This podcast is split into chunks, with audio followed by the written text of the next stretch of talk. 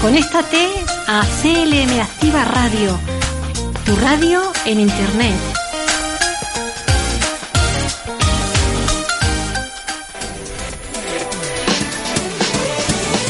En tu casa, en el coche, en la oficina, en la montaña. Sintonízanos en Internet allá donde quiera que estés. clmactivaradio.es y llévanos siempre en tu bolsillo.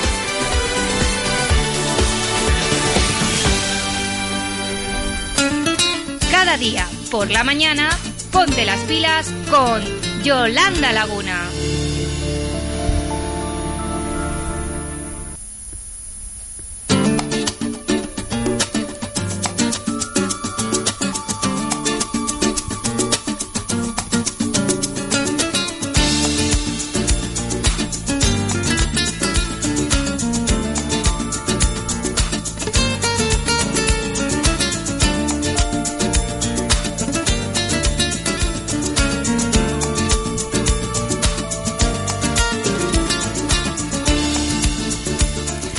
Buenos días, filósofos. Otra mañana más con vosotros.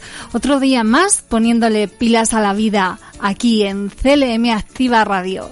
Son las 10 de la mañana y comienza Filosofía.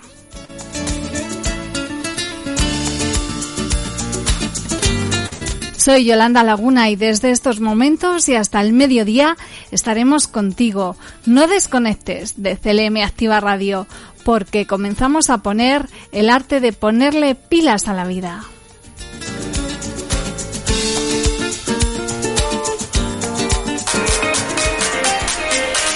Estás escuchando CLM Activa Radio. Emisión en pruebas.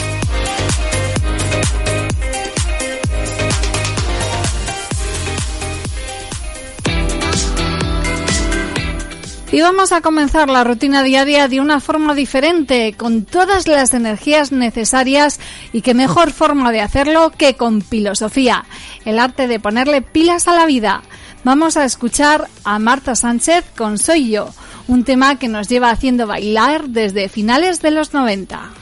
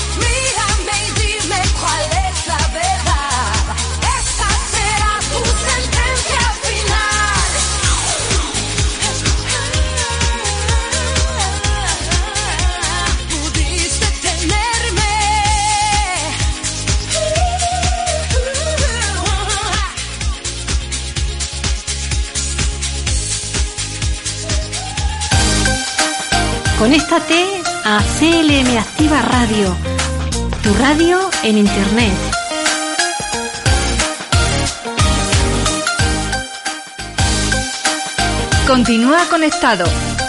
CLM Activa Radio. Emisión en pruebas.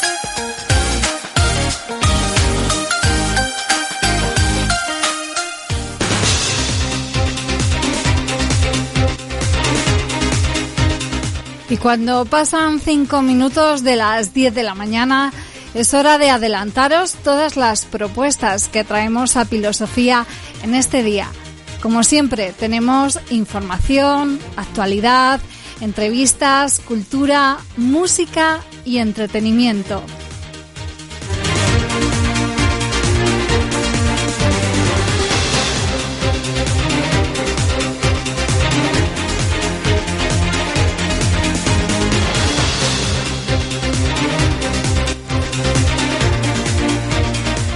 Oferta muy completa para que nos dejes acompañarte durante los próximos minutos de la radio más social para ti que nos escuchas. Comenzamos avanzando todos los contenidos que desarrollaremos en el programa. Como siempre, arrancamos con toda la información y la actualidad más interesante del día, haciendo un repaso destacado a las noticias más relevantes e importantes. Tras la información llegan las variedades. Hoy tenemos un reportaje muy interesante sobre el anuncio del sorteo de la Lotería de Navidad. También tendremos nuestra sección de entrevistas. Hoy hablaremos con Rafael Cabanillas y también con el presidente de la Asociación de Sumilleres de Castilla-La Mancha y Amigos del Vino, Ramón Sánchez.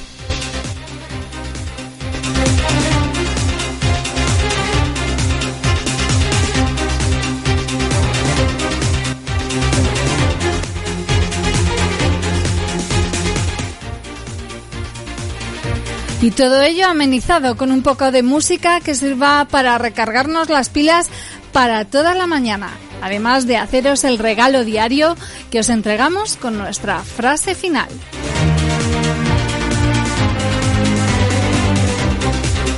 ¿Qué te parece el programa que hemos preparado para ti? Si estás dispuesto a descubrirlo, no desconectes de CLM Activa Radio.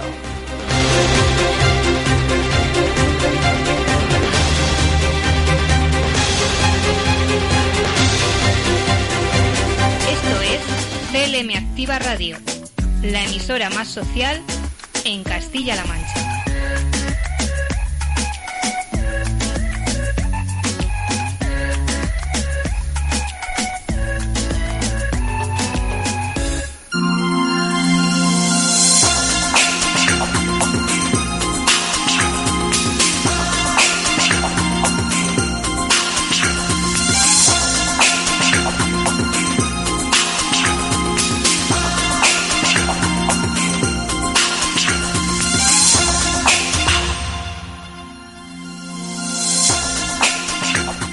Y comenzamos nuestro tiempo de información y actualidad haciendo especial incidencia en las noticias que resultan de mayor trascendencia e interés por su actualidad y cercanía.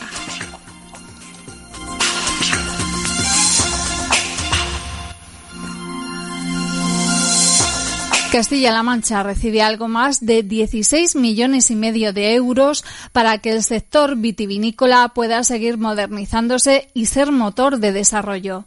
El consejero de Agricultura, Agua y Desarrollo Rural, Francisco Martínez Arroyo, ha informado que con estas ayudas se realizarán 51 proyectos de mejora en bodegas y cooperativas por una inversión total de 50 millones de euros.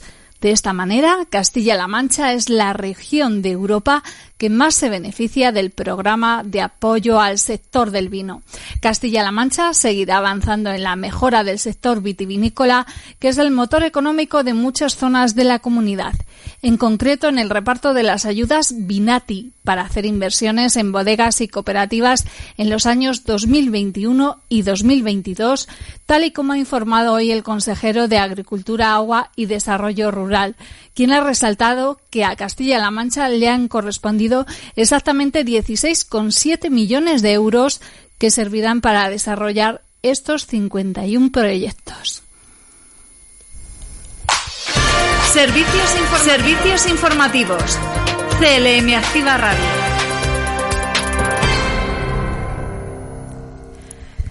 Más asuntos. El Pleno del Parlamento Europeo ha aprobado el acuerdo alcanzado hace un año entre la Unión Europea y China para la protección mutua de productos con denominaciones de origen contra imitaciones y que incluye una docena de productos españoles. Así quedarán protegidos ante posibles copias en China el cava, el vino de Rioja, los vinos de Valdepeñas, el queso manchego y los aceites. También lo estarán los vinos de La Mancha, el brandy de Jerez, los vinos de Navarra, los vinos de Valencia y los vinos de Cataluña. En conjunto, un centenar de indicaciones geográficas europeas quedarán protegidas en China y otro centenar de productos chinos que gozan de la misma calificación por parte del país asiático contarán con el mismo nivel de protección en el bloque comunitario.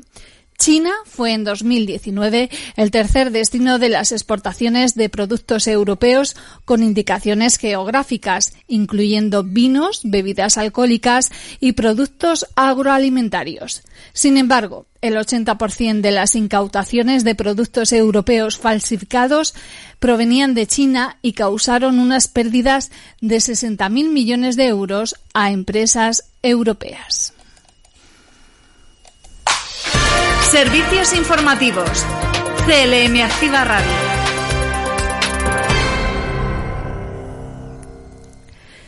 Seguimos con más asuntos. El Gobierno, a través de la Comisión Interministerial de Precios de los Medicamentos, ha acordado bajar un 25% el importe máximo de venta al público de las mascarillas quirúrgicas, que ahora no costarán más de 0,72 euros en comparación con los 0,96 anteriores.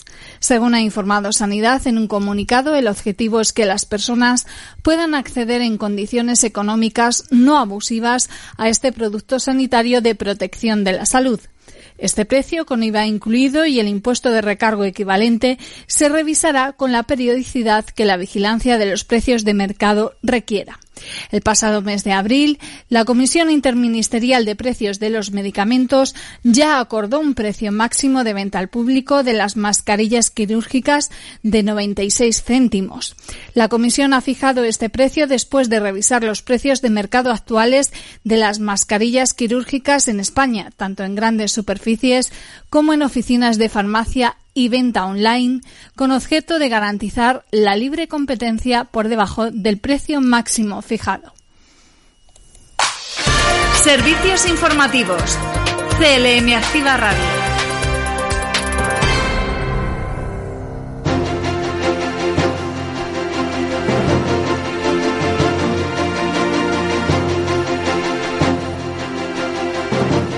Terminamos nuestro espacio de noticias. Hasta aquí todo lo que ha dado de sí la actualidad informativa en este día. Les emplazamos a seguir informados con nosotros en próximas ediciones de informativos en CLM Activa Radio.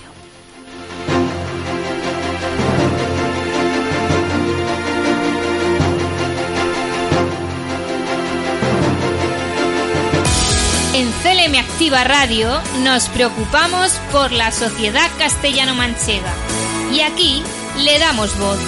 De lunes a viernes, de 12 a 1 del mediodía, escucha Social Activa, una ventana abierta donde los colectivos castellano-manchegos nos contarán su día a día, logros y acontecimientos más destacados.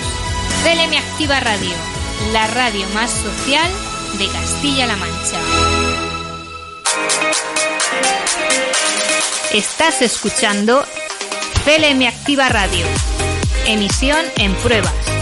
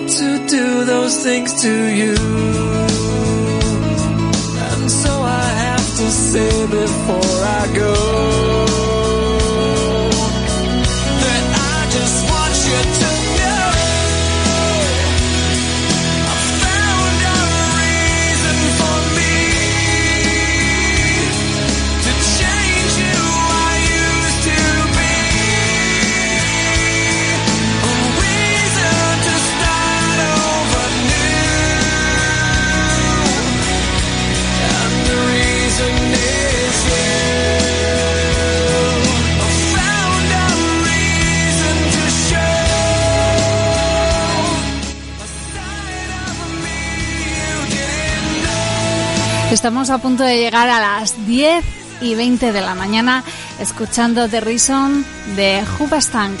Seguimos en Filosofía con más contenidos.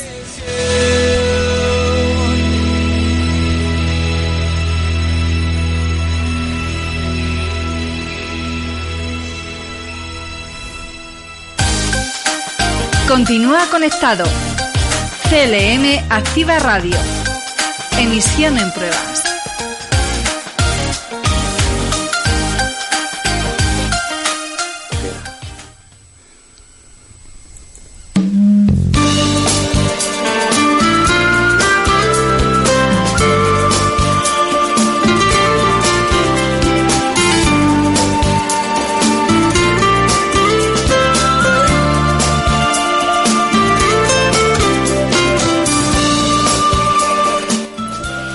Seguimos en nuestro programa en Filosofía en CLM Activa Radio, en nuestra sección de entrevistas. Hoy hablamos del libro Kerkus, en la raya del infinito, con su autor, Rafael Cabanillas Saldaña. Hola Rafael, buenos días. Hola, muy buenos días, ¿qué tal? Un saludo especial. Muchísimas gracias por acudir a la llamada de filosofía. Vamos a hablar de tu libro con motivo de su segunda edición. Estarás contentísimo. Pues sí, la verdad es que en general y más en los tiempos que corren, lanzar un libro eh, y que se venda en la pandemia, que se agote en unos meses y que la empresa editorial, digo, insisto, con los tiempos que corren tan complicados para la cultura, para el mundo de la cultura y mucho más para el mundo del papel, que parece que está apestado, pues que la empresa decida lanzar una segunda edición con mayor tirada y, mejorando el libro en su aspecto formal, pues la verdad es que tiene mucho mucho mérito, no suele no suele ocurrir y más en esta tierra de Castilla-La Mancha. La editorial es de Castilla-La Mancha, está radicada en Toledo y en Albacete y yo soy un escritor de Castilla-La Mancha también, de Ciudad Real. Y es que se ha leído mucho en el confinamiento, ¿verdad? Yo creo que, que quizás eso también haya ayudado. El que hayamos tenido tiempo, Sí, tanto tiempo ahí- ahí- libre.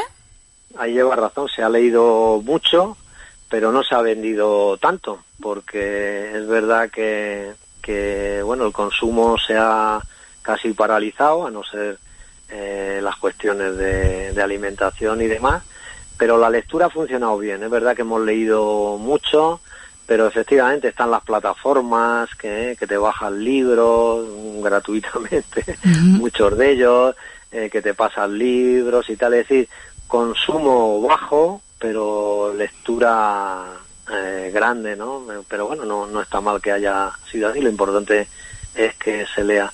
Pero en relación a mí sí que es cierto que he dicho al principio que a pesar de la pandemia, ¿no? Porque nadie podía esperar que con esta crisis económica, primero sanitaria, por supuesto, ¿no? Este horror que estamos viviendo, ¿no? Sí. Este sufrimiento y este dolor con tantas pérdidas y, y- y- y tanta enfermedad, ¿verdad? Que mi libro eh, se agotara en la pandemia y que, y que al acabar la primera ola, es decir, ahora en el mes de septiembre-octubre, pues se lanzara la segunda edición.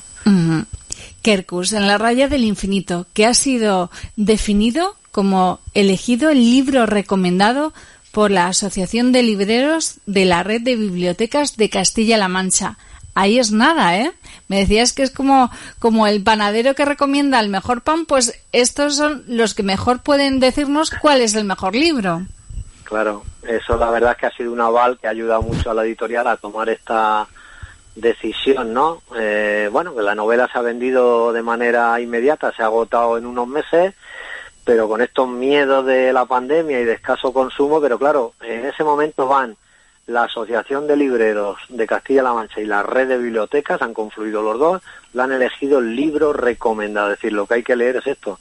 Y me ha encantado lo que has dicho, si entro en una panadería, el que me dice el mejor pan es el panadero y el que me habla de la mejor madera es el carpintero, ¿no? Bueno, pues aquí son los libreros, me encanta ir a una librería, ¿eh?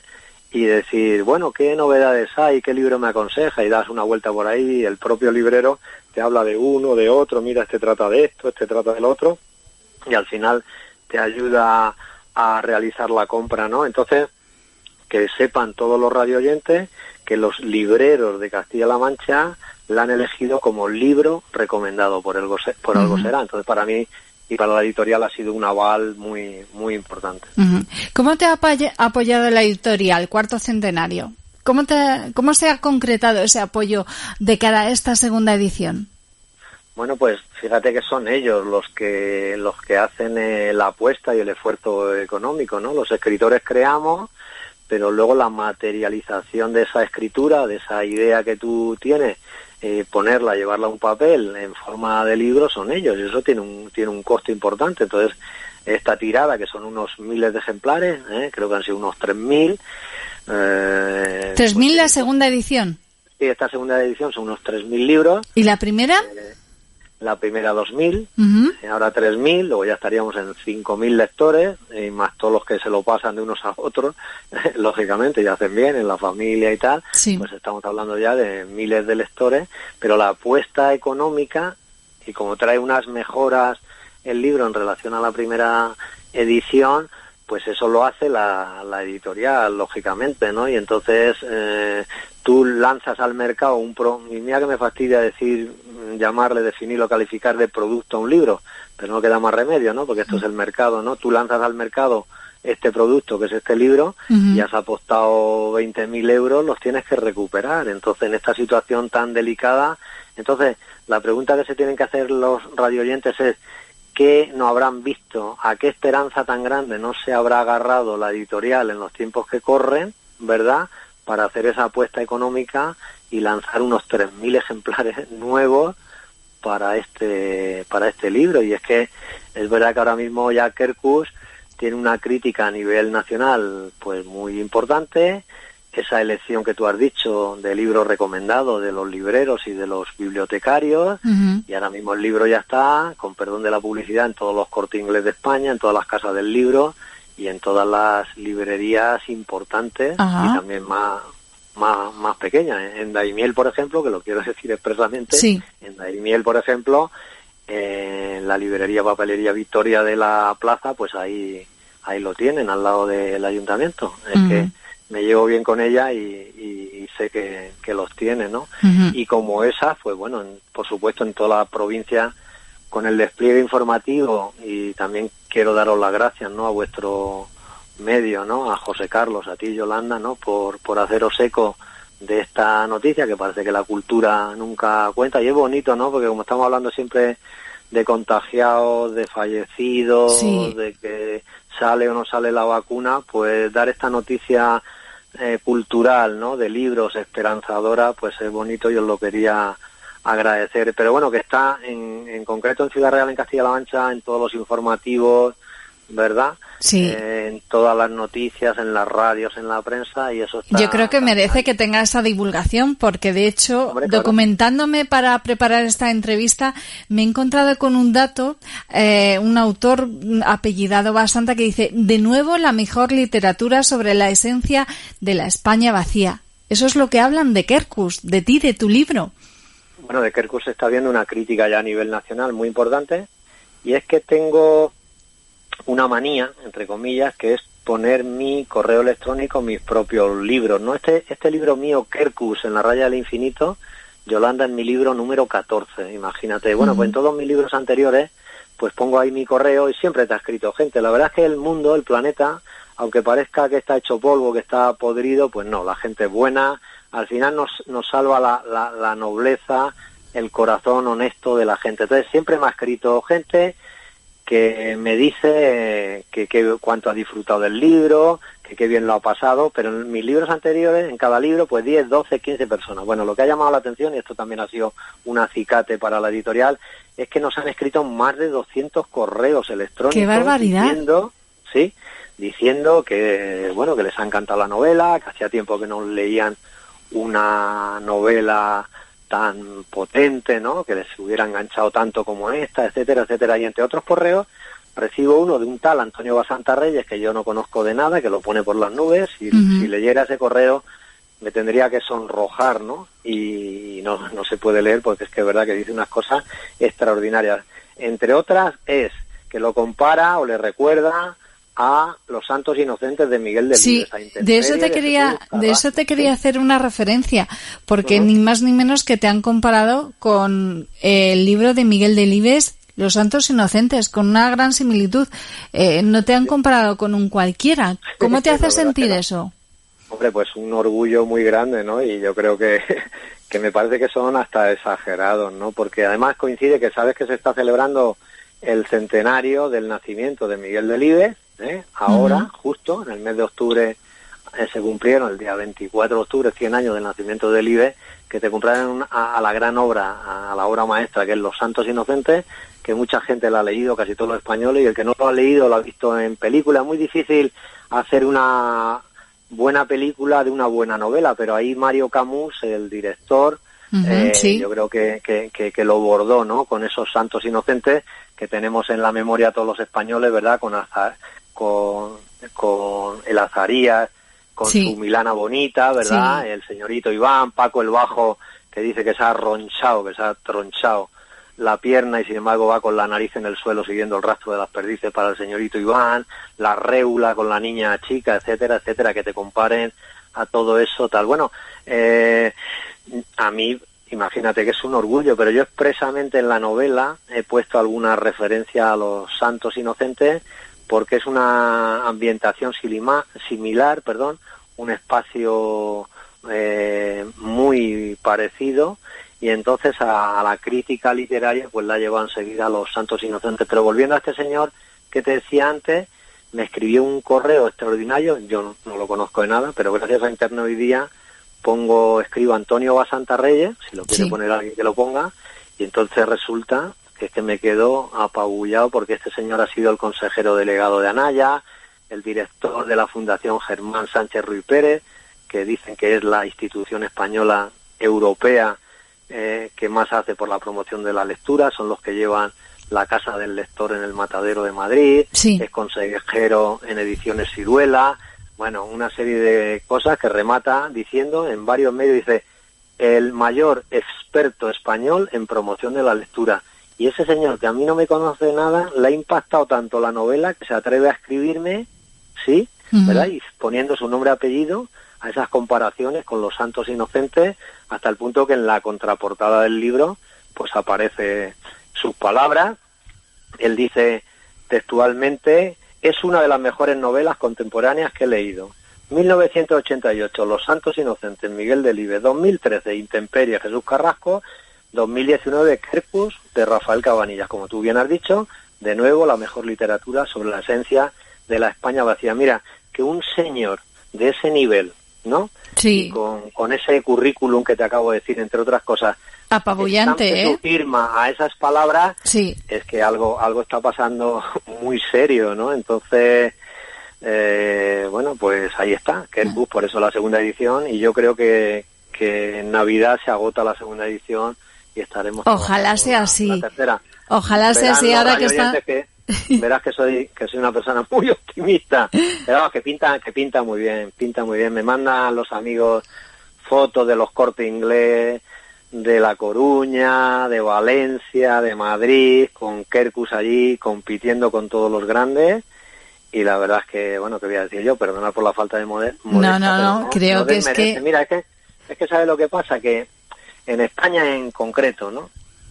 Eh, ¿Sabes ese término? Cuando nos dicen que somos muy cainitas, ¿no? Muy de ir contra el hermano, ¿no? Sí. Caín y Abel, ¿no? Como Caín en la Biblia mata a su hermano Abel, ¿no? Entonces dice que son los españoles y, y no quiero creer lo que sea así. Dicen que somos muy cainitas. Hay un refrán, yo que he sido profesor toda mi vida, aunque he dedicado también parte de mi vida a la política, eh, pero he rematado de profesor, le decía a los chicos de, de profesor de lengua en un instituto, le decía a los chavales del instituto, dice, eso que dicen que todos los refranes son verdaderos, no es cierto. No es verdad. Hay refranes muy buenos, sobre todo los de la climatología, pero luego hay otros que son criminales y malintencionados. Y en concreto uno que dice esto, ¿verdad? Dice, nadie es profeta en su tierra. Efectivamente. Porque tiene, porque tiene Yolanda una carga de envidia, de celo, de mala leche, de odio al vecino Sí. y que triunfe ese de allá que no lo conocemos, pero que triunfes tú. De aquí al lado que te conozco, eso no te lo voy a permitir, Sí, no te lo voy a consentir. Entonces podemos estar leyendo los libros de no sé qué y de Rafael Cabanilla de aquí al lado, Ujú. ¿verdad? Que tanto tiene que ver con Ciudad Real, con Daimiel, con toda Castilla-La Mancha, con Toledo, yo, mi origen es toledano, Sí. Etcétera, etcétera, pues eso como que no puede ser. Algo tiene que haber ahí raro. Bueno, pues eso, vienen Antonio Basanta, vienen los catedráticos de universidades, lo están escribiendo en sus blogs, en sus foros, diciendo estas cosas, ¿no? Estas comparaciones, con, lo comparan también con la familia de Pascual Duarte y mucho con Delibes, como tú bien has dicho. Algo tiene que, bueno, pues nada, eso es el mercado que lo está diciendo y el mercado dice que estamos en la segunda edición y parece que va muy bien la tirada de esta segunda edición. Y ojalá siga así, como tú bien dices, que ahora que se aproxima la Navidad y nos están escuchando muchos filósofos que están ya escribiendo cartas a los Reyes Magos y, y a Papá Noel, pues que se acuerden en su carta de pedir Kerkus en la raya del infinito. Cuando te ¿Has planteas... visto- Dime. Perdona, ¿has visto, Yolanda, esa publicidad que dice, si no le gusta, le devolvemos el dinero? Pues eso, eso. Aquí, no va a ocurrir porque la por, las y si críticas no que hay no va a dejar a nadie indiferente, ¿verdad?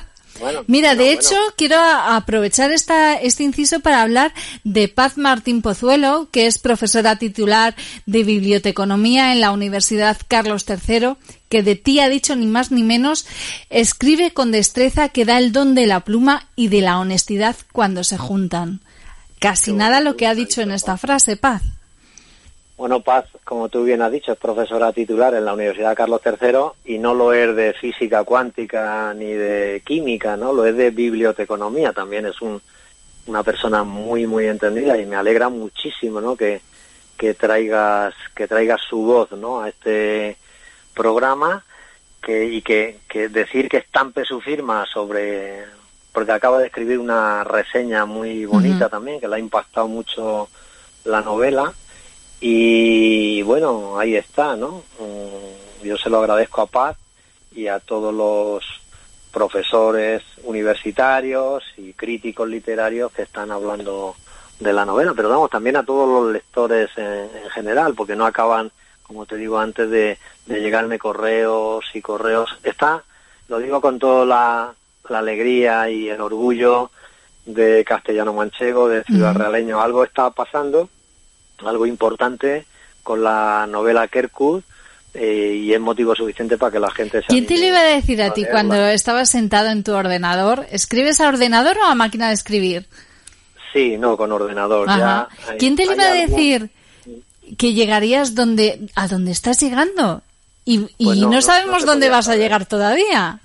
No, y ¿sabes lo que pasa? Que cuando estás escribiendo están ahí en tu cabeza todos esos personajes bullendo, ¿no? Que además son muy puñeteros, ¿no? Porque aquí no sirve eh, crearte, ¿no? Eso sí que lo haces ah, ah, con boli, con rotulador, con boli, ¿no? Con lápiz. eh, una estructura, esto va a ser así, esto así, esto así. Y ahora resulta que has creado 10, 12 personajes que inician con una acción, ¿verdad? Y luego te acuestas y sueñas con ellos, te despiertas con ellos, ¿no? Comes con ellos, ¿no? Los que están contigo, tu mujer, tus hijos, tus compañeros, dicen, eh, eh, ¿qué te pasa? Espabila, ¿en qué estás? Y tú lo que estás es viviendo en una irrealidad que has creado, una fantasía que es con esos personajes. ¿Por qué son puñeteros? Porque tú has trazado en un papel que vayan por aquí y ellos quieren ir por allá. Y tú dices que para la derecha y se van para la izquierda, ¿no? Y bueno, Sí. ¿y ¿esto cómo es posible? Si soy yo, ¿no? Soy yo el que manejo los hilos, como si fueran marionetas. Pues bueno, te cambian las cosas y lo que iba a ser de un color se transforma en otro. Y nunca te puedes imaginar cuando acabas la historia y la concluyes lo que puede ocurrir con eso, porque ahí sí que son los lectores son los profesores, ¿no? Que evalúan y ponen la nota a esa historia. Nunca, nunca, nunca, ¿eh? Ni siquiera don Miguel de Cervantes con su Quijote se podía imaginar que la trascendencia que, que podría Que tener. Porque de hecho es verdad que escribe novelas, la, la, el, el último libro que escribe es como una madre, como un padre, es tu último hijo y es al que mimas, al que más quieres, al que más tienes que cuidar, y luego le dejas que crezca, pero no sabes lo que va a pasar, porque siempre está, como digo, y perdona la reiteración, el veredicto de los lectores. Y yo he escrito novelas con muchísima ilusión, pensando que tal, y bueno, siempre han salido adelante. Yo la verdad tengo la suerte que yo todo lo que escribo lo publico, no tengo ningún problema. Cuando la editorial me publica, es que, bueno, no es que se vayan a hacer millonarios, pero tampoco les debe ir mal, y voy publicando, publicando. Pero no sé, hombre, en Kerkus sí que noté algo, algo raro en el sentido de algo positivo, ¿no? Porque he tenido que estar muchos años, muchos años, empapándome, calándome, ¿no? Con esa lluvia fina, ¿no? Que te va empapando, empapando hasta mojarte bien, hasta empaparte para poder soltar todo lo que he soltado en este Kerkus. Te quiero decir que esta novela no la podía haber escrito con 20 años, ni con 30, ni con 40, he tenido que esperar mucho para que todo eso, has visto lo del vino, ¿no? Que va ahí Que, va- madurando, que ¿no? mejora con el paso del tiempo. Efectivamente, y que va ahí, pues est- esto ha pasado un poco, y creo que es una metáfora bonita, requería su, su reposo, ¿no? Sí. Eh, ahí, eh, que el tiempo lo madurara para sacar todo lo que ha salido ahí. Sabes que la novela, porque nos están oyendo la gente y dirá, bueno, sí, vale, muchos muchos piropos, pero ¿de qué va esto? Pues Eso te iba a decir, porque el lector cuando coja a Kerkus entre sus manos, Kerkus en la raya del infinito, la, abra el libro, eh, pase sus páginas, va a encontrar una prosa que lo han definido potente y delicada, de un estilo brillante y temas comprometidos. ¿Qué nos puedes contar de Kerkus? De su, de su historia narrativa. Sí. Bueno, Kekus se sitúa en la etapa de la posguerra, ¿sí? Guerra Civil Española. Algo alguien me ha preguntado, ¿es un libro de la Guerra Civil? No, no es un libro. ¿Es una novela histórica? No, tampoco. Sí que es cierto que se inicia con la Guerra Civil. Sí. Un joven presencia unos actos eh, horribles, ¿no? Tiene la, la, la, la desgracia de vivir ¿eh? algo horrible que ha pasado en la Guerra Civil y como ocurre en todas las guerras civiles y eso le provoca una huida, ¿verdad? Con mucho miedo, con el terror de, de- de- de lo que ha visto, y eso hace que se refugie en una cueva donde en estos montes nuestros, que son los montes de Toledo y los montes de Ciudad Real. Los montes de Toledo, sabes que es una cordillera de unos 300 kilómetros que naciendo en Extremadura recorre toda la provincia de Toledo, Ciudad Real y Sí. ya se engancha con Albacete y algunos eh, derivados que salen, ¿no? Sierra Madrona y, el, y empalmar con Sierra Morena por la zona del Viso del Marqués, etcétera. Es decir, que es que es como la columna vertebral de Toledo y Ciudad Real. Bueno, pues se ubica ahí, no diré dónde exactamente, y de hecho si los lectores lo buscan, juego mucho con la toponimia y mezclo cosas que puede ser la Sierra de Villarrubia de los Ojos, como es Navar de Estena, como es Navalucillos en Toledo o San Pablo de los Montes, Ajá. estoy jugando con todos los nombres, por cierto, los nombres más bellos de la lengua española, ¿no? Naval Rosal, Naval Agrulla, Val del Agua. Digo en una parte de la novela que el hombre, el hombre, el, el campesino, ¿no? Eh, el hombre de la sierra y la mujer, hombre y la mujer expresan sus miedos poniendo nombres, ¿no? A las cosas que tienen miedo, Val de Lobos, Val del Infierno, ¿verdad? Ujú. Y es una, es unos nombres, una toponimia preciosa. Bueno, pues este personaje huye y se refugia y está nada menos que cinco años eh, conviviendo en el bosque, en la sierra, con los animales, ¿verdad? Una especie de ermitaño, un Efectivamente. Robinson que se ha quedado ahí aislado. Y Un no- Robinson y no- manchego. Efectivamente, no, no sale a la civilización Sí. por el miedo que tiene. Él no sabe que ha acabado la guerra, que ya que ya está en el periodo de paz, etcétera, etcétera, hasta que pasados esos años, por una circunstancia que no voy a desvelar, tiene que bajar, se integra en, en una aldea de estos pueblos, que podría ser cualquiera de estos que he citado, ¿verdad? Y es una sociedad de la época, ten en cuenta que esos años se llamaban, la gente mayor lo recuerda bien por desgracia, los años del hambre, ¿no? Entonces Sí. había mucha miseria, mucha injusticia, y este joven se va a convertir en el símbolo de la lucha contra toda esa miseria y toda esa injusticia. La gente en los pueblos no tiene que comer y se marcha a la gran ciudad. Es la España del momento en el que se está creando un cinturón industrial en las grandes ciudades, Madrid, Bilbao, Valencia, Barcelona, de eso sabemos mucho en, en Ciudad Real y en Castilla-La Mancha, ¿verdad? Y la gente no le queda más remedio que marcharse a la gran ciudad. Pero fíjate que abandona su casa del pueblo, que suele ser una casa grande, Sí. amplia, ¿eh? y se va, normalmente como no tiene medios, no tiene dinero, ¿eh? la mujer es la que limpia el edificio, eh, las escaleras, la entrada del edificio y luego vive en la portería, porque es la portera, es la conserje del edificio,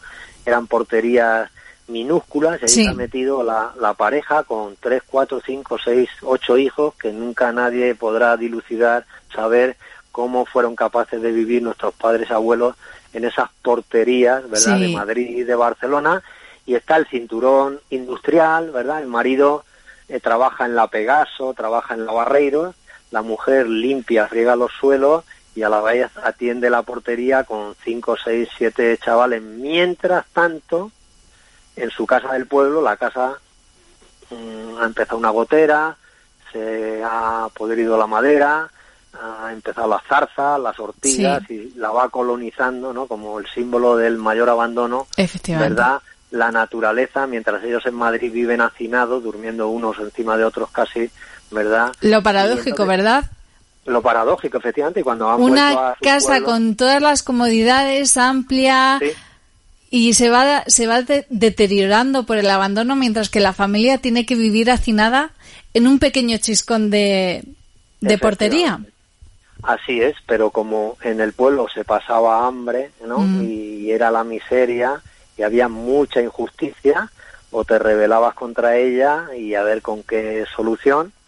Eh, era la lucha de David contra Goliat. Bueno, pues este joven que se llama Abel, con su pareja que se llama Lucía, van a ser los símbolos de esa lucha. Lo que no diré es si vencen o no vencen, eso no se puede desvelar, ¿no? Pero que son símbolos de, de esa lucha. Fíjate qué curioso, ¿no? Un pájaro de, del monte, ¿no? Un arrendajo, un, o un mirlo, ¿no? Sí, Pues se come una mora, ¿verdad? De zarza mora, de la zarza, una mora, sí, ¿verdad? Y cuando hace su caca, su Sí. deposición, deja la semilla, ¿no? Y si ya la, en la casa, ¿eh? esa que está medio abandonada, hay un hueco en el tejado, una teja que se ha ido, un, un hueco y tal, ¿no? Ahí se hace esa deposición, ese grano, ¿verdad? Es la semilla que va a crear una zarza. Y esa zarza empieza a crecer, a crecer, y si no la cortas, porque están en Madrid, en la Barreiro, en la Pegaso y en la Portería, ¿verdad? Empieza a crecer, a crecer y a colonizar la casa, ¿verdad? Y eso crece, crece y al final acaba envolviendo la casa, ¿verdad? Y luego se hace un agujero y se cae el techo y ahí sale una higuera también, ¿no? ¿Has visto en esos pueblos, aldeas abandonadas, ¿no? Como Sí. en medio, uh, emerge ahí una higuera, sí, ¿verdad? Y al final cuando vuelve esta gente, pues está todo eso comido por la naturaleza. por la que vegetación, va- efectivamente. que, que va colonizando y que va arrasando con todo. Ajá, Bueno, pues esta, esta es un poco la, la novela, es muy de la naturaleza, sí, no todo, no todo en esta perspectiva de, de que las zarzas se coman, pero sí que leyendo... Y tan en la naturaleza que la lleva en el título. Eh, porque esto lo he aprendido yo, la ignorancia es muy atrevida. Eh, yo no sabía que era Kerkus. Explícanoslo, porque tú lo explicas mejor que nadie. ¿Qué es Kerkus? Quercus es toda la familia de árboles que dan bellota, fíjate qué fácil, los, roma, los romanos que nos enseñaron el latín, que luego degeneró y se convirtió en la lengua española, igual que el francés y el italiano se convirtieron en su lengua de madre latina. ¿verdad? Lo llamaban quercus y llamaban quercus a todos los árboles que dan bellota. El principal es la encina, por eso en la portada hay una encina, eh, el alcornoque, el quejigo y todos los, los robles, ¿no? Que aquí llamamos rebollos. Todos los que dan bellota son los quercus. ¿Por qué quercus en el título? Quercus y el subtítulo es en la raya En la raya del infinito. sí. Porque Explícanoslo. El quercus, sí, el quercus con las bellotas que comen, ¿eh? cuando nos comemos ese jamón tan rico ibérico, Sí. ¿verdad? Que dice jamón de raza, de ceu, ibérico, no sé qué, deberían ser los que comen bellota, ¿verdad? Porque es Sí. lo que están comiendo en las dehesas de Andalucía, de Extremadura, de Andalucía y de Castilla-La Mancha, comiendo de- y osando debajo de las encinas, ¿no? Pues en la portada hay una encina, porque la encina sería como el pan de la sierra, nos da bellota y nos da leña, el alcornoque además nos da corcha, ¿verdad? Mm, nos sí. da el roble nos da madera etcétera etcétera. Y eso es el alma no es el alma. Si si tienes ese alma a tu disposición pues vives de él. Pero cuando se ha cortado digo se ha cortado porque se ha hecho una gran cerca no para que nadie pase porque es la propiedad no de, de un señor Sí. eh, señorito queda más bien recordando los santos inocentes. En la novela hispanoamericana sería un cacique verdad que no permite la entrada pues no te queda nada, porque tú tienes cabras, ¿verdad? Tienes ovejas, se alimentan de esas bellotas, ramonean ¿eh? en, en, en las ramas de las encinas, de los alcornoques, y todo eso se corta, pues te han cortado la vida, te han cortado la existencia, y por eso, pf, a ver qué te, remedio te queda, ¿no? Pues, pues tienes que huir, salir de ahí, como he dicho antes, ¿no? Entonces, por eso el Kerkus es como el alma, como la esencia de, de la sierra, ¿eh? Que son todas esas encinas que, que vemos por aquí. Que recorren todo el paisaje manchego. Tan No bonito. hace, falta, no hace falta que sea la sierra, porque volviendo con tantos referentes a que estamos haciendo a Daimiel, ¿verdad? En toda la dehesa de Zacatena, Casablanca, ahí está uno de los encinares más bellos de Castilla-La Mancha y de, y de España. Pues es esa encina es un poco como el protagonista, la protagonista, el alma de, De Kerkus. de la, de la novela de Kerkus. Y ya está, pues es un nombre latino, pero que, que bueno, creo que ha quedado muy... mm, que- Muy bien hilado con la Sí. historia y, y muy aclarado porque yo la verdad eh, desconocía Kerkus, el significado, y nos lo has explicado muy bien. Rafael, se me acaba el tiempo de entrevista, que lo lamento muchísimo porque estoy disfrutando un montón con todo lo que eh, nos estás contando y aprendiendo de ti. Te deseamos eh, que el éxito de Kerkus en la raya del infinito continúe y sobre todo ahora de cara a las fechas que se nos avecinan, que siga habiendo consumo de cultura, de cultura castellano-manchega, de la lectura del libro y que podamos seguir hablando ya no solamente ahora de la segunda edición, sino de una tercera, una cuarta, eso estaría muy bien. Bueno, yo creo que, que, que pinta bien. Por suerte aquí eh, el veredicto, como decía antes, lo tienen los lectores y los lectores son los que van marcando la, la pauta, pero, pero pinta muy bien. Acaban de pasar unos datos a nivel de España de este último mes, desde que ha salido la segunda edición, Sí. y la verdad es que son mm, muy alentadores, digamos, son muy muy positivos. Y bueno pues que ahí está Y nos alegra de que sea así, que continúe así.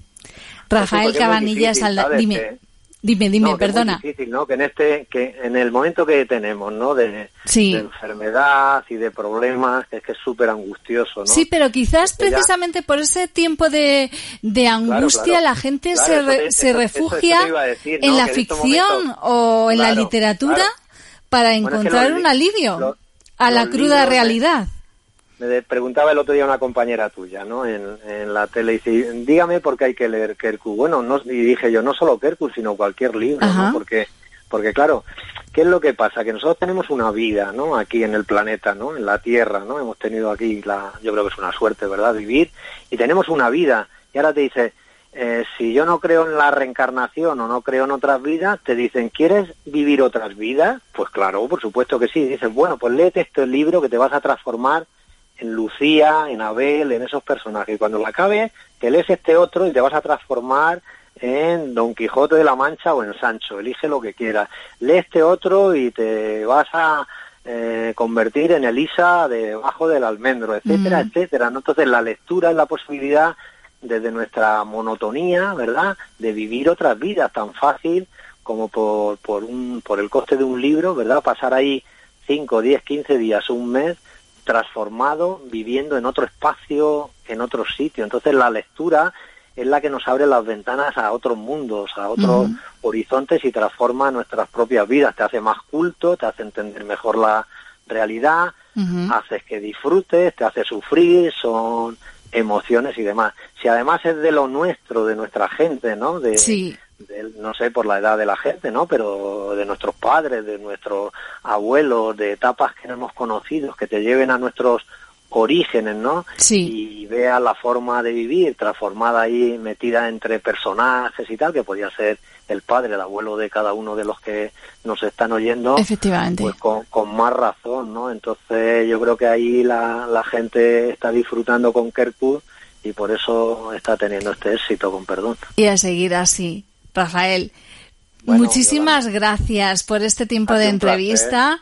Rafael Cabanilla Saldaña, autor de Kerkus en la raya del infinito, con motivo de la segunda edición de esta publicación editada por Cuarto Centenario. Te deseamos que continúe el éxito. A vosotros ha sido un placer, de verdad, podría estar horas charlando contigo y contando aquí. Pues nada, eh, los micrófonos de CLM Activa Radio están abiertos para cuando quieras, ¿eh? No, no, yo, yo estoy a vuestra entera disposición. Un saludo. Igualmente, todos Rafael. Mucha suerte. Muchas con gracias. vuestro Hasta trabajo y con vu- vuestra emisora, ¿vale? Muchísimas gracias. Hasta la próxima, Rafael. Ánimo, un saludo muy especial. Feliz día, adiós. Adiós.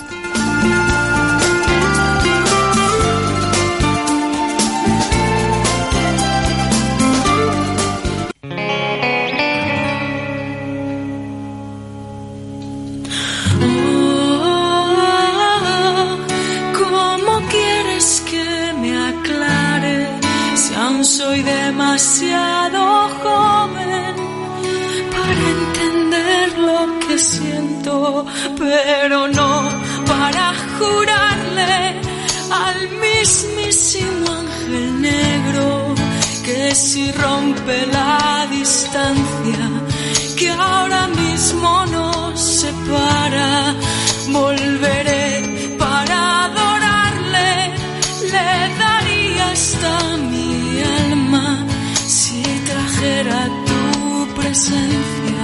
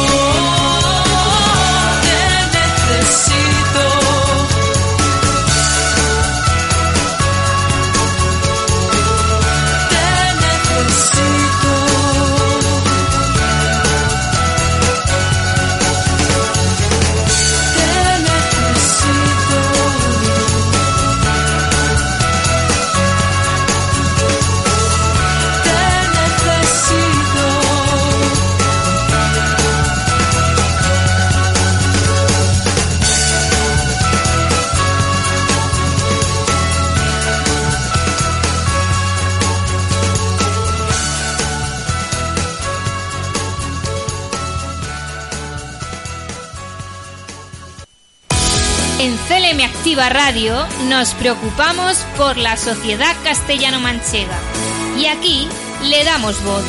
De lunes a viernes, de 12 a 1 del mediodía, escucha Social Activa, una ventana abierta donde los colectivos castellano-manchegos nos contarán su día a día, logros y acontecimientos más destacados. CLM Activa Radio, la radio más social de Castilla-La Mancha. ¿Nos ayudas a evitar la propagación del coronavirus COVID-19? Lávate las manos con agua y jabón. Al toser o estornudar, si no tienes un pañuelo, cúbrete con la parte interna de tu brazo. Utiliza pañuelos desechables y tíralos tras su uso. Evita tocarte la boca, la nariz y los ojos. Recuerda que las personas mayores o que tienen alguna enfermedad son grupo de riesgo. Y no salgas de casa si no es imprescindible. Seamos responsables para volver a la normalidad lo antes posible. Yo me quedo en casa.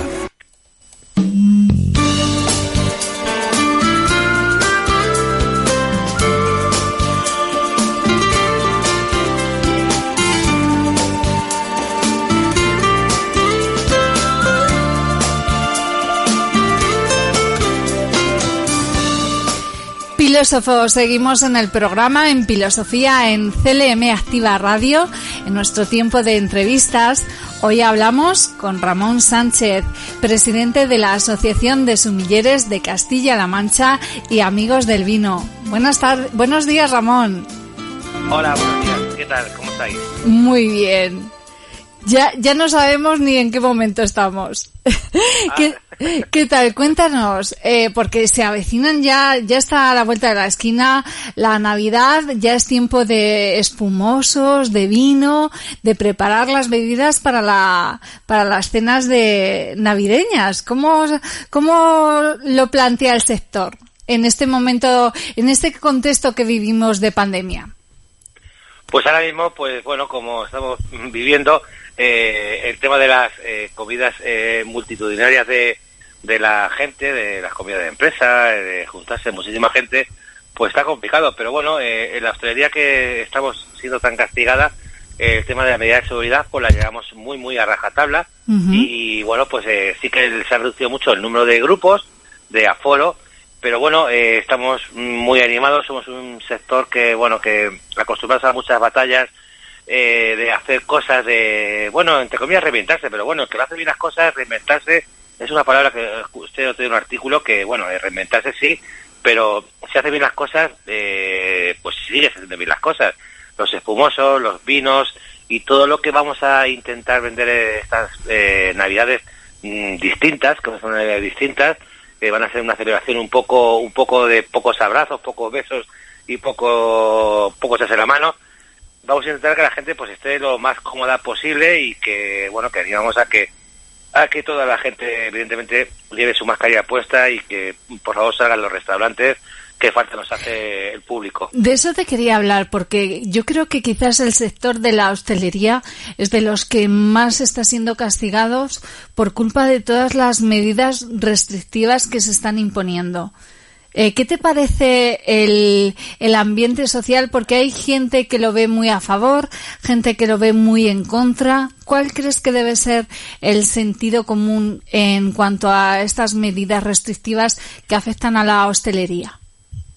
Bueno, pues no, nosotros allí en el restaurante y en, en las salas grandes que tenemos para eventos, sí que miramos mucho por la, la entrada del público, o bueno, en este caso los clientes a, a las salas, al restaurante, que van pasando poquito a poquito, guardando su la distancia de seguridad, y queremos que la gente pues eh, se sienta cómoda, porque hay veces que se nota que el ambiente está como un poco cargado de decir de esa sensación de, jolín, estoy haciendo bien, en salir, en no salir, notas esa, esa, bueno, percibes en el cliente esa sensación, pero bueno, estamos en una zona, eh, hablo de Castilla-La Mancha, que somos muy, muy de salir a la calle, que nos gusta disfrutar, eh, sobre todo de- del vino, y veo que la gente, pues bueno, quiere salir, es verdad que tiene mucho temor, mucho respeto, porque el COVID es un tema muy, muy, muy serio, es una pandemia que, que no conocemos y que todo nos ha pillado un poco a, a contrapié.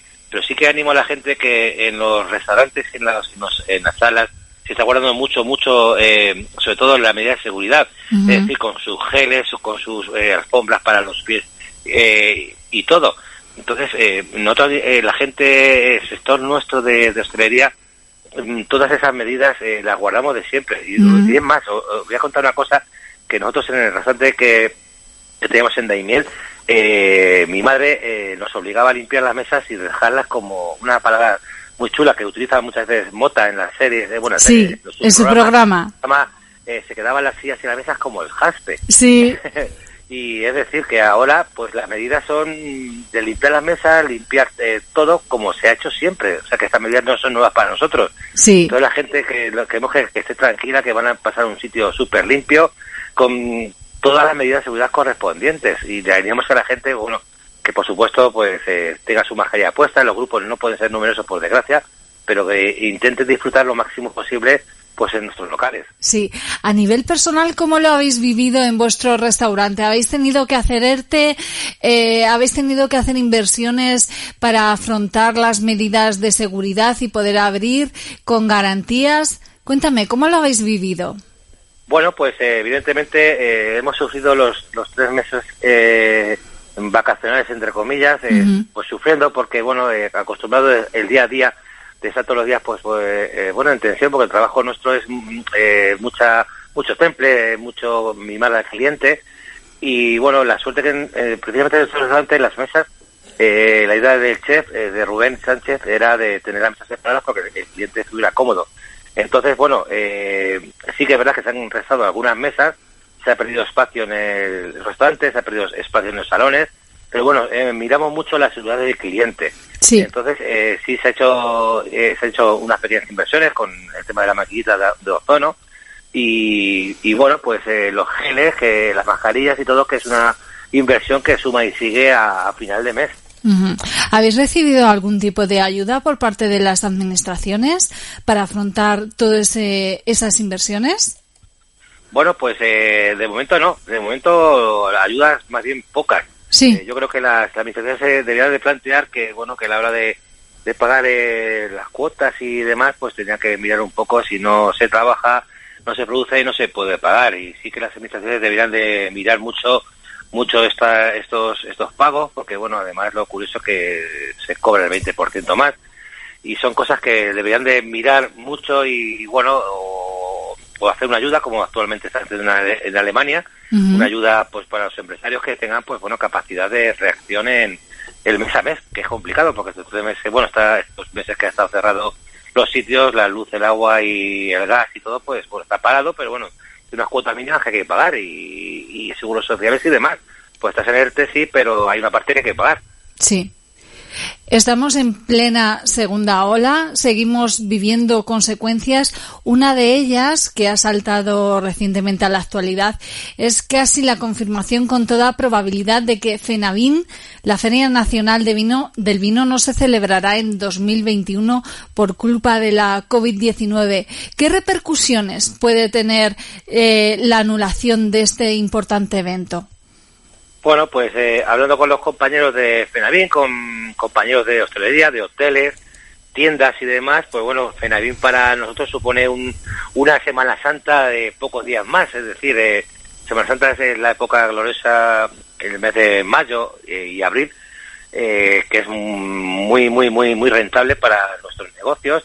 El no haber Fenavín, pues es, es eh, pues bueno, pues es malo. Es malo porque, bueno, sé de compañeros de bodegas eh, fuera de Castilla-La Mancha que ya tienen sus hoteles, sus eh, restaurantes reservados y lamentablemente si no hay Fenavín, porque yo aún no lo sé, si va a Fenavín o no va a Fenavín, pero si no hay Fenavín, tristemente pues esa, esa, ese ingreso de dinero Es una oportunidad de ventas que se pierde, ¿verdad? De llegar al, al comercio exterior tan necesario. Exacto, exactamente, exactamente. Todo eso va ligado principalmente, pues bueno, si te hace falta más camareros, más cocineros, se contratan eh, y el tema de que, bueno, que sí que es verdad que Fenavín para eh, las bodegas es una manera de, de exponer sus vinos y que los vinos se conozcan en todo el mundo. Y es un- pues una parte negativa. Efectivamente es una parte negativa que, que no van a, vamos a poder vender un poquito más de vino, que es lo que tenemos que hacer. Ajá. Otro, otra noticia que quizás sea un poco más positiva es que la Eurocámara ha aprobado un pacto con China para proteger productos con denominación de origen manchego como los vinos de Valdepeñas y de La Mancha. Eso, eso es muy buena noticia. ¿Qué repercusiones puede tener? Pues bueno, eh, actualmente, eh, bueno, tra- trabajo en en Tomilloso y bueno, Tomilloso, eh, bueno, que es un poco amante del vino, sabe que está la segunda bodega más grande del mundo.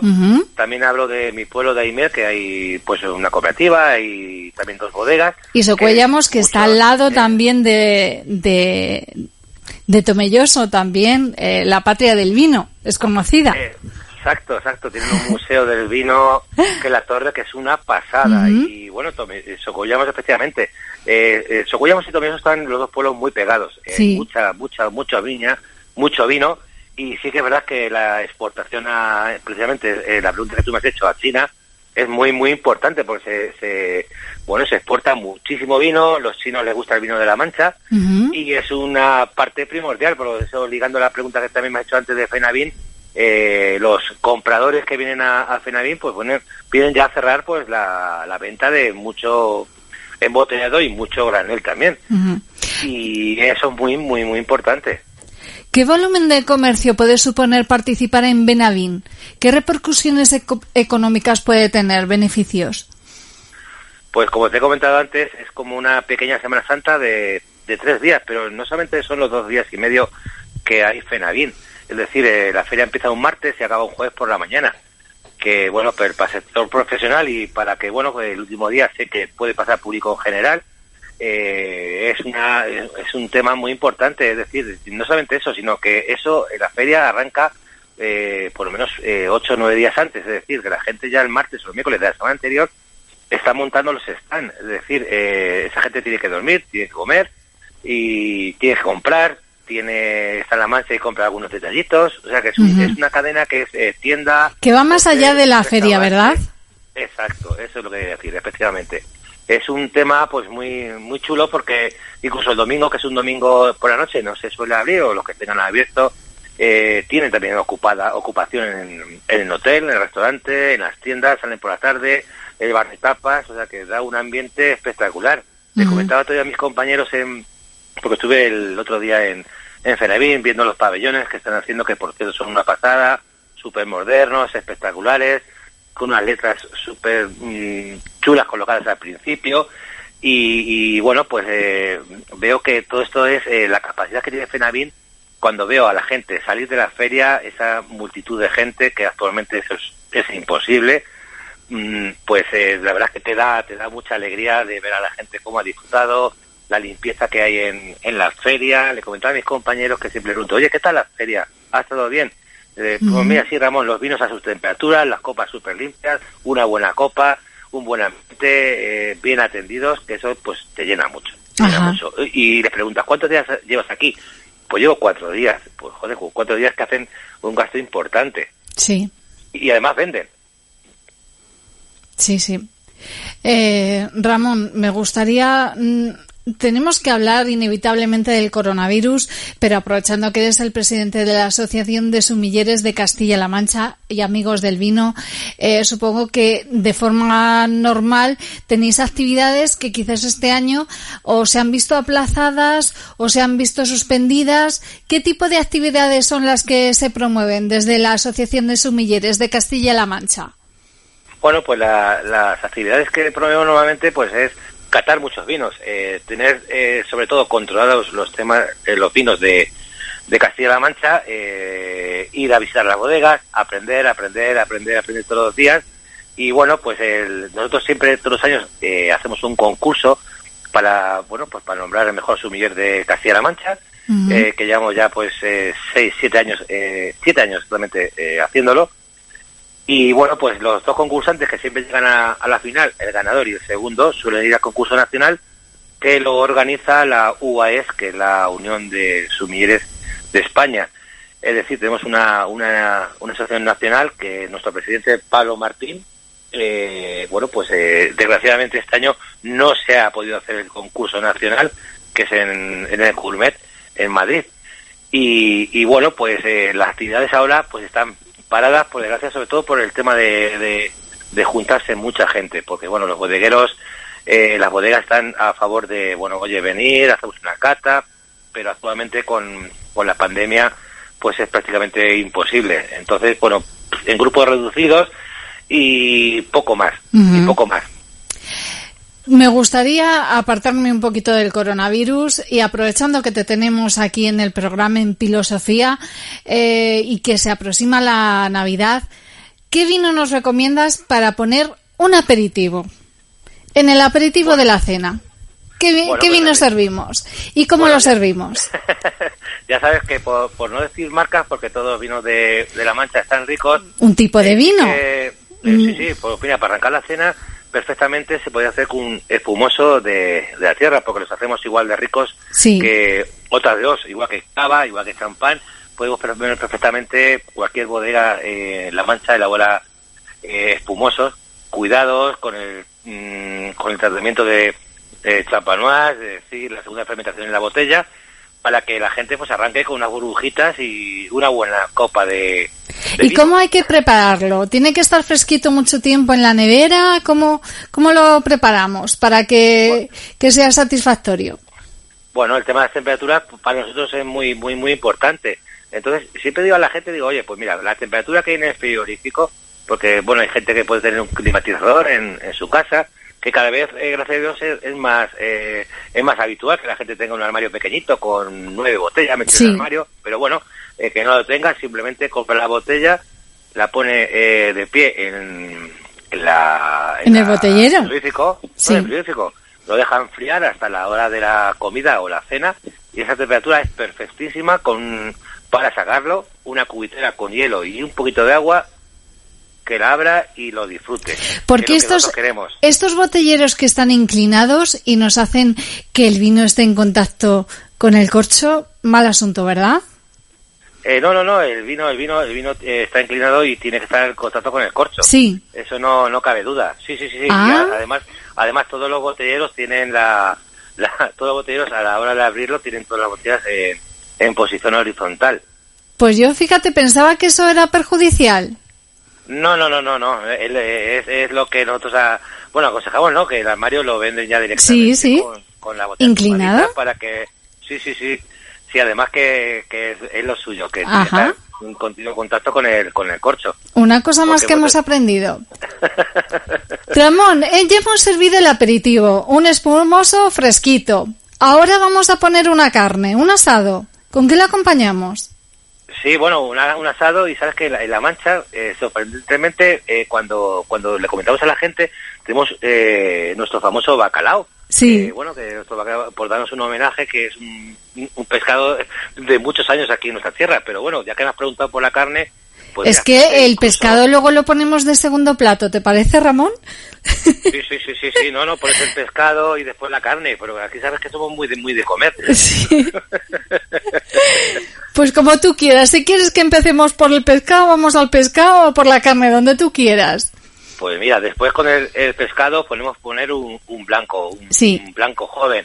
Y además en, en la fecha de diciembre hay vinos que ya han salido de las bodegas y de las cooperativas Sí. eh, relativamente muy, muy, muy jóvenes para, bueno, pues ya mm, probar el vino de, de, la, de la vendimia 2020. Ajá. Pero bueno, y ya para un poco, si te quieres complicar eh, en, en tomar un vino, pues que tenga algo de, algo de maderita, así que sea un, un vino que haya estado en contacto con la, con la madera, pues también lo puedes tomar en, con el pescado. Y después con la, con la carne, con el asado, pues un buen tinto de la mancha. Que también, fíjate, que también muchas veces discutimos con el tema del pescado eh, blanco Sí. o tinto, pescado, eh, carne, tinto blanco, que los blancos que tenemos en la mancha perfectamente eh, pueden ir, Combinar con la carne. Efectivamente, nosotros le damos maridaje, que pueden maridar perfectamente con, con la carne. Pero bueno, ya que me ha hecho, por hacer un homenaje, eh, una botella de, de un espumoso, un blanco y en esta ocasión un tinto, un buen crianza, un buen reserva, también Qué puedes tomar eh, con, el, con el tinto para disfrutarlo. Qué y después rico. pues un, un vino dulce, que tenemos unos vinos dulces. Ahí para el postre, ¿verdad? Te iba a decir, llevamos ya tres copas, no sé si nos vamos a pasar, pero bueno, en Navidad todo es eh, un poco más permisivo, ¿no? Vamos a, a ese vino dulce para el postre, para los turrones. También, también tenemos aquí en La Mancha unos vinos eh, dulces, espectaculares y, y ricos. Y después, que ya una vez acabado, pues tomas un café y un buen brandy de aquí de la tierra. O un buen whisky también, que también lo tenemos un whisky aquí en nuestra sagrada tierra. Ajá. Vamos, que con esto nos queda una comida, una cena navideña eh, de altura, ¿eh? También, sí. Ya sabes que los brandis tenemos aquí en... Mira, precisamente en la zona de Tomioso, en Socuéllamos, Sí. unos brandis estupendísimos para acompañarlos con, con una, buena, tertulia y, bueno, pues a la hora que nos permitan este Una buena sobremesa, ¿verdad? Sí, sí. Acostarnos, que bueno, que siempre nos queda la sorpresa de que de quién va a dar las campanadas, claro. es una cosa que nos tomamos un poco a guasa, digo, bueno, a lo mejor no hay nadie, tenemos que darlas en casa cada uno. Parece que va a haber campanadas. Bueno, y en las campanadas llega el momento del brindis. Ya tenemos los vinos y quiero aprovechar que eres el presidente de la Asociación de Sumilleres de Castilla-La Mancha y Amigos del Vino, Ramón. Imagínate que tienes eh, ahora mismo en la mano una copa para hacer un brindis. Pues levanta un brindis, por favor, para estas Navidades. ¿Qué te gustaría? ¿Por, lo- me- por qué te gustaría brindar. brindar? Hombre, por supuesto que siempre que nosotros hemos sido una familia siempre muy unida y, y, bueno, estamos siempre juntos los las mismas personas, bueno, van creciendo con los hijos y, y demás, y siempre brindamos, claro, eh, mi padre que es el, el patriarca y mi madre, pues ellos eh, primero cogen la copa, brindan, Ujú. y nosotros, eh, yo en este caso diría que, bueno, que eh, salud y vino por este año tan tan chachi piruli que hemos pasado. Pero bueno, sobre todo que, que haya esa conciencia de la gente que esto va a pasar y, y que gracias a la vacuna pues está ya A las puertas. está ya para que la gente no la pongamos y volvamos a ser los que los que somos y tenemos un país de sol, de playa, de De amigos, de reuniones, de ¿verdad? todo. Sí, sí, somos un país que somos la, y lo puedo decir con el corazón abierto, la envidia de muchos países que, bueno, por, de hecho, el turismo que tenemos en España es espectacular, que tenemos de todo. Que quiera eh, playa tiene playa, el que quiera venir a La Mancha a ver sus maravillosos paisajes, eh, sus eh, nuestras tablas de email, también a ser un poco egoísta, y lo que quiera la gente disfrutar, nuestros museos, nuestras iglesias, todo. No sé si tendrás, aprovechando que has sacado el tema del turismo, tendrás datos de que del turismo interior que se está habiendo, porque ahora con las restricciones de desplazamiento de los viajes no se puede, no se puede salir tanto a otras comunidades, pero quizás sea la oportunidad de conocer mucho más y mejor nuestra comunidad castellano-manchega. ¿Tienes datos de en cuanto al turismo de si han incrementado las pernoctaciones? Bueno, pues eh, tristemente van muy por abajo, porque, bueno, de, de pueblo a pueblo, a pueblo sí se puede ir. La suerte que tenemos una, una comunidad que es súper grande. Pero hay compañeros, eh, bueno, no voy a decir los nombres, pero bueno, en Sigüenza mismamente tenemos unos compañeros que tienen un buen restaurante, o en Almansa tienen un buen restaurante, y quizás esos desplazamientos de momento sí los podemos hacer. Y entonces yo aconsejo que, bueno, digo de Sigüenza a Almansa, te he dicho de una punta a otra, como se suele decir, o en el mismo Daimiel, o en Tomelloso, o cualquier sitio, eh, podemos de momento descubrir sitios fantásticos. Y animo a la gente que si puede salir y, bueno, visitarnos, que falta nos hace ir a, a una buena mesa y mantel, que eh, con un buen vino de la mancha, por supuesto, que lo disfruten. Ajá. Que se va a llevar muchas sorpresas. Reencontrarnos con amigos y con familia. Yo creo que eso es lo que, lo que más necesitamos en estos momentos. Ramón Sánchez, presidente de la Asociación de Sumilleres de Castilla-La Mancha y amigos del vino, te agradecemos que hayas estado en Filosofía acompañándonos esta mañana. Muchísimas gracias por acordaros de, bueno, en este caso de la Asociación de Sumilleres eh, de Castilla-La Mancha y Amigos de Vinos, de nuestra gran asociación que la, la UAES, que es, bueno, es nuestro, nuestro paraguas y han confiado mucho desde el principio en nosotros y, y gracias a nuestro presidente Pablo Martín y bueno, y la suerte de trabajar en un sitio maravilloso con, con mi hermano y el resto de Epílogo, que es, eh, bueno, que es un sitio fantástico y animo a la gente que, que vaya, que tome vino y sobre todo que vaya a los restaurantes a comer. Pues hecha esa invitación, ojalá podamos pronto participar de, de esas reuniones y, y volver a encontrarnos contigo, Ramón. Un placer. Hasta la próxima. Gracias por acordar de nosotros. Un placer. Hasta Salud luego. Gracias.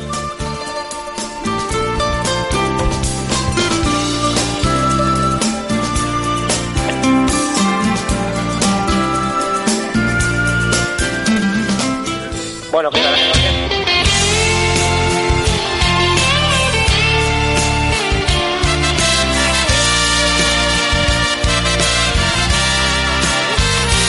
Por tus besos, por tu ingrata sonrisa, por tus bellas caricias, eres tú mi alegría. Pido que no me falles, que nunca te me vayas que nunca te olvides que soy yo quien te ama, que soy yo quien te espera, que soy yo quien te llora, que soy yo quien te anhela, los minutos y horas,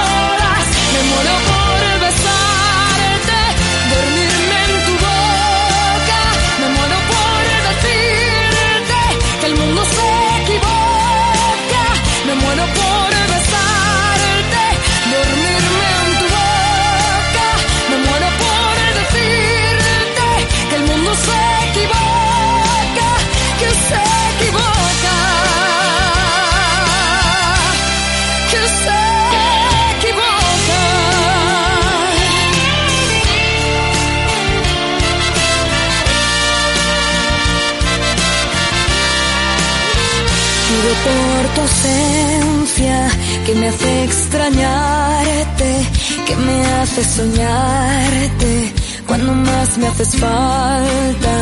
Pido por la mañana que a mi lado despiertes, enredado en la cama. Ay, cómo me haces falta. Que soy yo quien te espera, que soy yo quien te llora, que soy yo quien te anhela minutos y horas. Me muero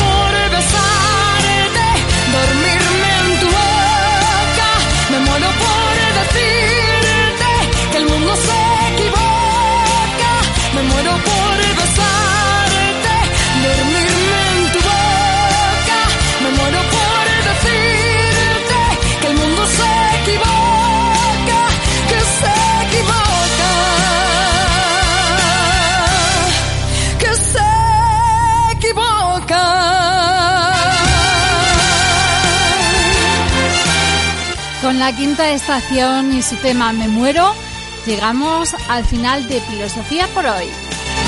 Me muero por besarte. Cada día, por la mañana, ponte las pilas con Yolanda Laguna.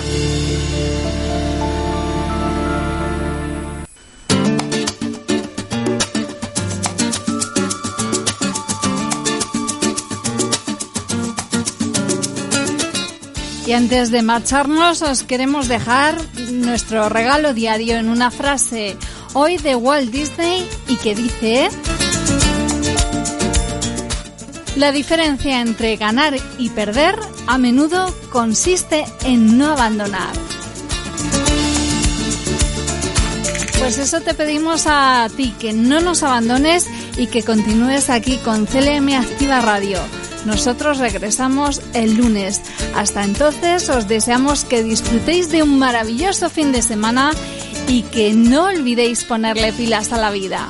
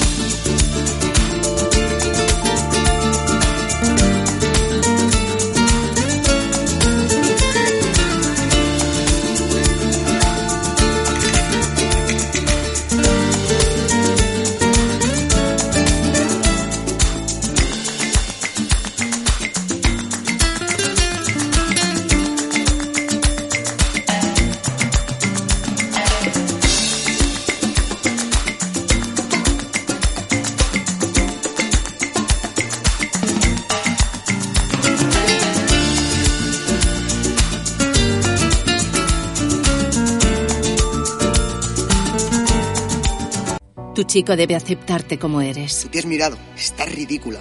Tu chico debe confiar en ti. ¿Quién te escribe? Dame el móvil. Tu chico debe quererte sin presiones ni amenazas. Te quiero tanto que sería capaz de cualquier cosa si me dejas. Si tu chico te trata así, cuéntalo. 016. ¿En qué puedo ayudarle? Hay salida a la violencia de género. Gobierno de España. La gripe puede ser muy grave y este año más que nunca es muy importante que nos vacunemos. Existe una vacuna segura y eficaz que evita complicaciones y salva vidas. Yo me vacuno para cuidarme y no sobrecargar el sistema sanitario, que todos podamos recibir la atención sanitaria que necesitamos. Yo me vacuno para protegerme y proteger a los demás. Nos vacunamos frente a la gripe. Este año marcamos la diferencia. Ministerio de Sanidad, Gobierno de España.